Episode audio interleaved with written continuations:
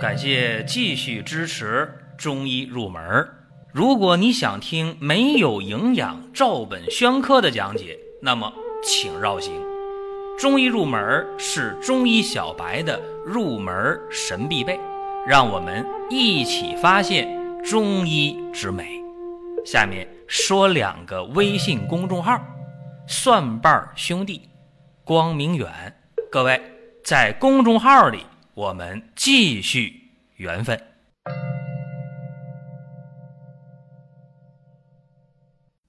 感谢各位的支持和捧场。今天我们的主题是中药最苦。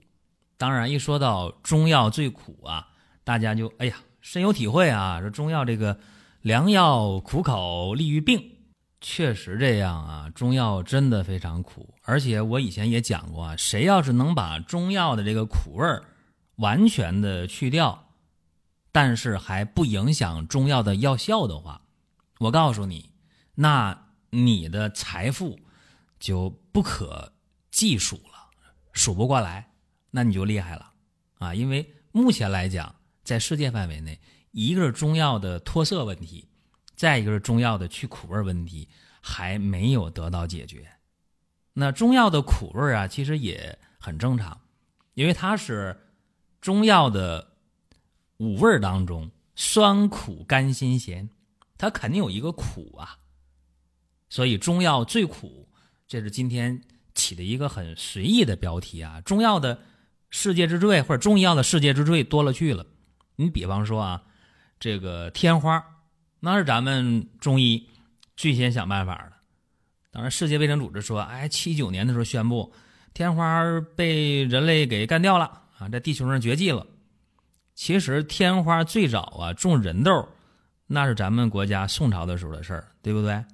啊，包括大家想的，哎，那个《本草纲目》厉害是吧？《本草纲目》是世界最伟大的古代的药典的巨著，甚至被称为呢东方的百科全书。其实这个《本草纲目》啊，就连达尔文都从里边吸收了很多的进化论的一些启蒙的营养。所以，这个中药的中医药的这个世界。之最啊，多了去了。李时珍还开创了用这个蒸汽消毒呢，对吧？这很厉害。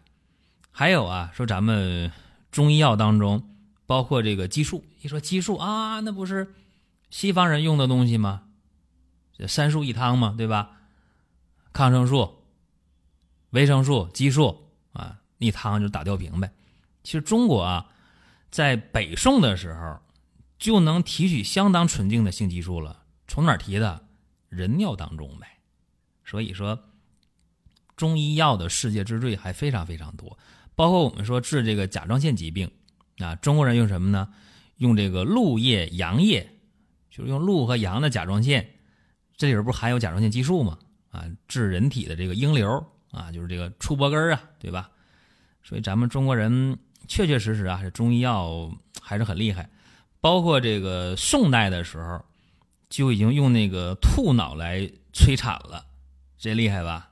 非常厉害，因为这个脑垂体能分泌这个催产素，让子宫收缩，所以用兔脑里边那个含的催产素，让人能够催产，这厉害是吧？这比这个西方早了九百多年啊，将近一千年的时间。所以有的时候大家就知道那四大发明，但是不了解啊，说咱们中医药当中还有很多世界之最啊，包括今天咱们讲的中药最苦，真苦。当然，有人也说了，其实西药也挺苦的。你包括吃那个西药那些抗生素，你真要是把那胶囊皮儿给它掰开，吃里边的面儿啊，或者你就吃那个什么红霉素啊、罗红霉素啊，你就吃那个那个分散片，也挺苦的啊。对，都挺苦的。良药苦口，这可能是一个世界范围的这个共识啊，或者一共同现象。包括这咱们中医当中还有很多更早的东西，简单聊一下啊。你说。在这个国家建立这个医典药典，那中国早吧？中国非常早啊！中国有这个唐代的《唐本草》，对不对？唐代的《新修本草》《唐本草》得早吧？世界上第一部药典，包括宋朝的太医局出版的这个《太平惠民合剂局方》，这也非常古老啊，也比世界上其他国家领先那么多年。讲到这儿啊，我就越讲越越美，越讲越自豪啊！想起来，在这个《黄帝内经灵枢篇》当中，不是有？世界上最早的腹腔穿刺术吗？在医圣张仲景的《伤寒杂病论》的杂病部分《金匮要略》当中，不也有世界上最早的人工呼吸的记录吗？这都非常古老啊！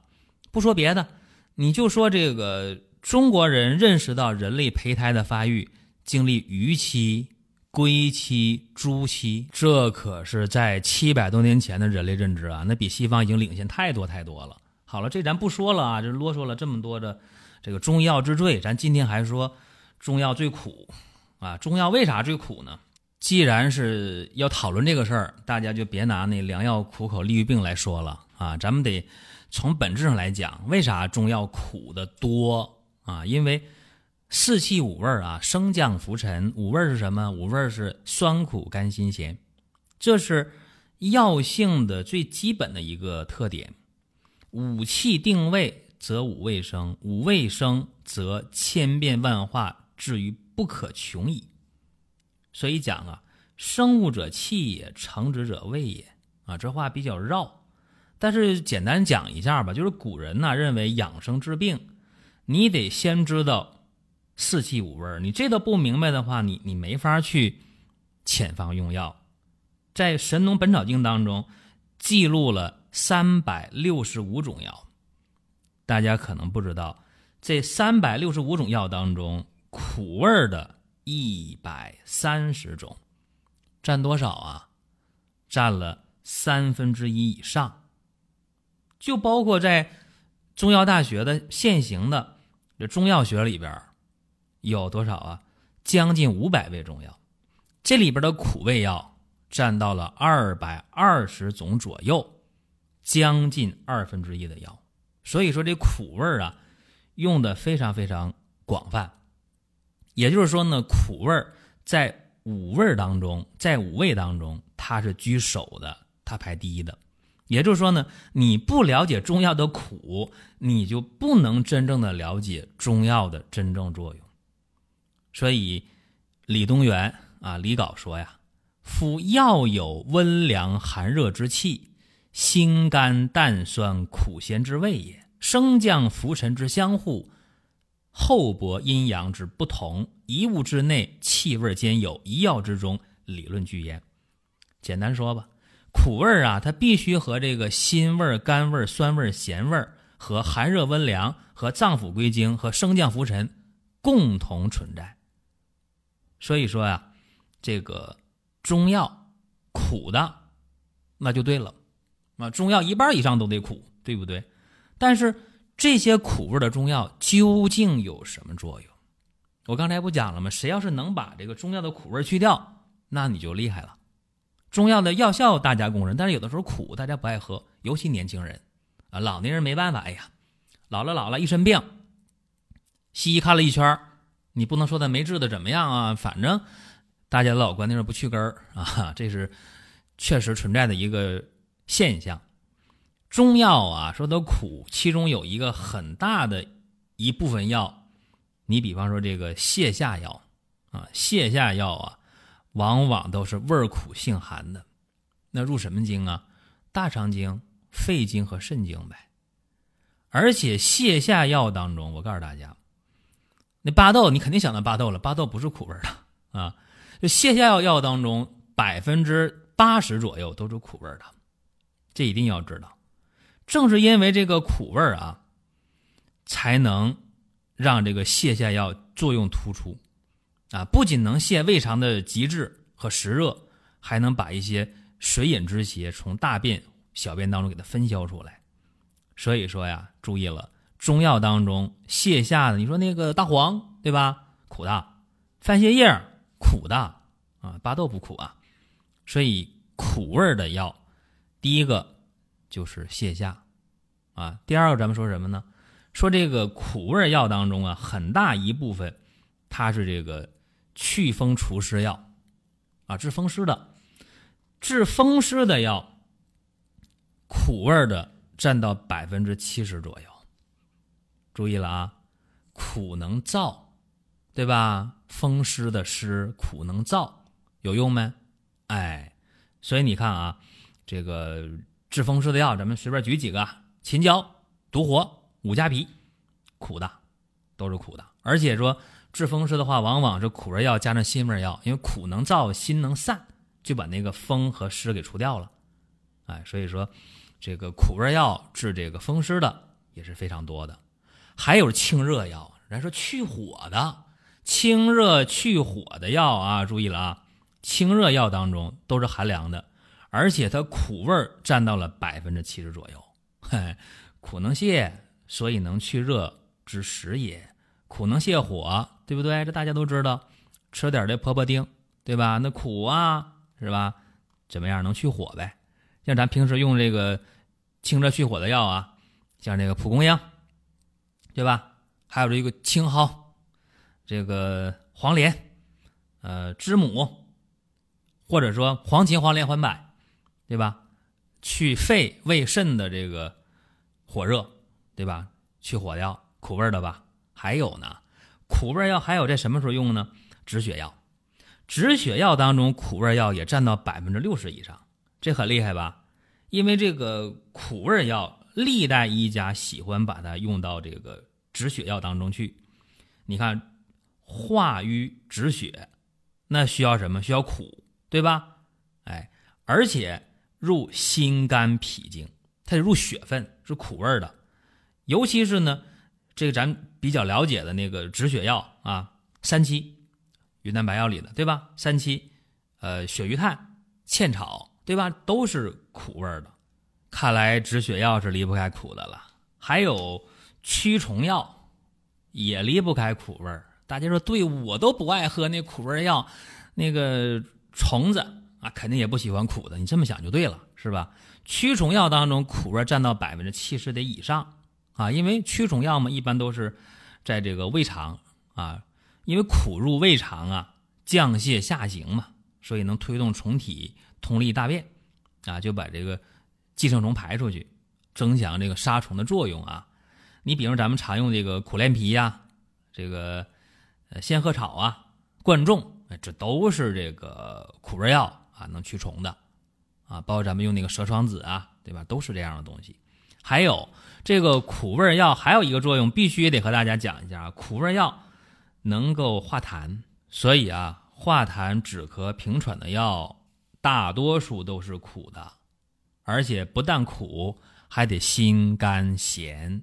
这样一来就能够入肺经，能入脾经。一统计就出来了，说这化痰药当中苦味的也占到了一半以上啊，占到了百分之五十以上。呃，咱们举例子啊，比方说这个川贝母啊，包括桔梗啊，包括这个天南星，对吧？都是苦的。所以讲到这里啊，咱们大概用了八九分钟的时间讲这个苦味药，也讲的不太细，就是简单的说了一下啊。讲到这儿，大家知道，哎呦，说苦味药基本都是寒的，寒性的啊，都是清热泻火的，是吧？或者有的是行气行血的，有的是。能够去降逆泻下的啊，所以一般清热呀、活血呀、理气呀、泻下驱虫啊，包括这个呃止血化瘀方面，这个苦味药和其他药一配合，效果还都不错啊。所以古人讲啊，呃，苦者得火之气啊，苦为火之味啊，等等啊，都讲这个事儿。那么咱们今天要知道了，你经常服用这些苦寒的药。啊，也不是一个好事情，啊，因为苦寒的药会伤阳败胃，所以苦味药也不可常用，啊，就你无论想干什么，你清热也好，活血也好，理气也好，泻下驱虫，包括化瘀，你用这个苦味药用到一定火候的时候，就不要再继续用了。中医讲呢，重病忌止，这点千万要知道，尤其在这个。苦味药当中，我们讲说这个，我刚才讲这个黄芩、黄连、黄柏，尤其说咱们这个黄芩，现在药理研究已经很明白了，说黄芩这味药啊，用时间长了怎么样，导致性腺萎缩啊，所以这个苦味药往往是代表了中药当中很大一部分比例，大概一半的药都是苦的，但是中药就绝对说能长期用下去吗？不见得，重病忌止，尤其是。在现代这个时代，我们把这个药啊定量定性的分析越来越透，有些药已经知道它对身体的一些长期应用的伤害，那就更要慎重了。所以还是有问题就对症的解决问题，问题解决好了，我们就不要呃长时间认为，哎，我中药常用没事儿。但是有些中药例外啊，有些中药例外，因为中药当中有一些是药食同源的这些东西。目前呢，主管部门公布的有一百零一种药食同源的这些中药，就是它既是药物又是食物的。那这些东西用。用时间久了，它就没有身体的伤害啊。比方说，大家问了，哎，我那个鹿鞭膏，我那个鹿胎膏啊，我用了两个月、三个月、五个月，很好感觉啊，我能不能再用一段时间？可以啊，你可以适当的本量减一减用，这个没有问题，因为这里面的成分都是药食同源的，不必担心对身体的损害，它会对你起到一个有益的补充和调养的作用。今天我们的话题中药最苦呢，到这儿也就完毕了。最近大家总问啊，说在二零一八年的母亲节有没有相关的活动？在这儿呢，和大家做一个剧透啊，二零一八年的母亲节的活动五月十一号正式的开始了，大家可以进入公众号去参加活动。